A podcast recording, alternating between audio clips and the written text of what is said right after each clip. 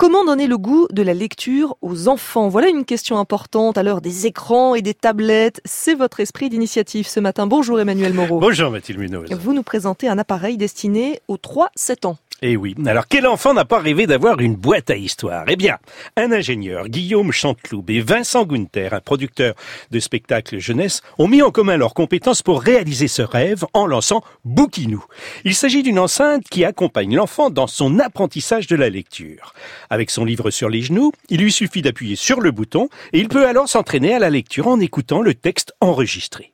Et pour rester totalement dans l'univers du livre, l'enceinte ressemble à un petit carnet avec son marque pages. Vincent Gunther, cofondateur de Boukinou. C'est un boîtier sans écran qui a été conçu euh, pour les enfants, pour que ce soit un objet nomade, un compagnon de lecture pour les enfants qui puisse emporter euh, partout où il veut.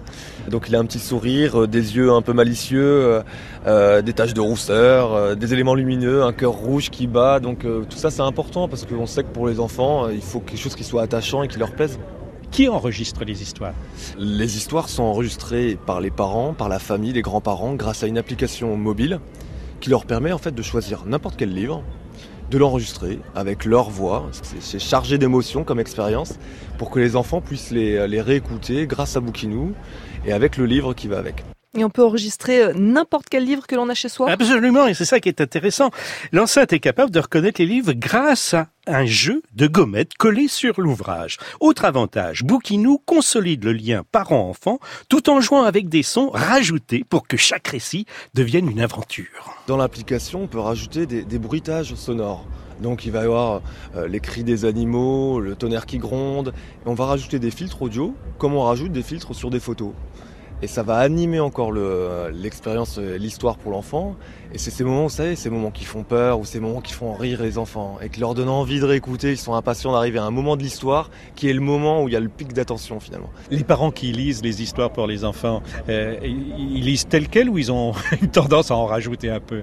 Bah, il y a, y, y a quand même différents profils et on sait bien que dans l'intimité, dans la relation qu'on a avec ses enfants, c'est c'est vraiment ça, c'est l'intimité. On devient quelqu'un de presque de différent, un grand enfant. Il y a ceux qui lisent l'histoire telle qu'elle est et ceux euh, qui la réinventent à leur sauce et, euh, et qui finalement regardent les images, s'en inspirent et puis, euh, et puis créent une histoire et puis des intonations et puis en font quelque chose de fantastique.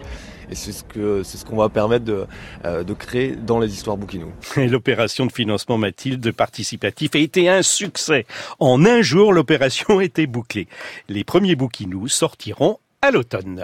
Bouquinou, le compagnon de lecture pour les enfants, c'était votre esprit d'initiative, Emmanuel Moreau. À demain.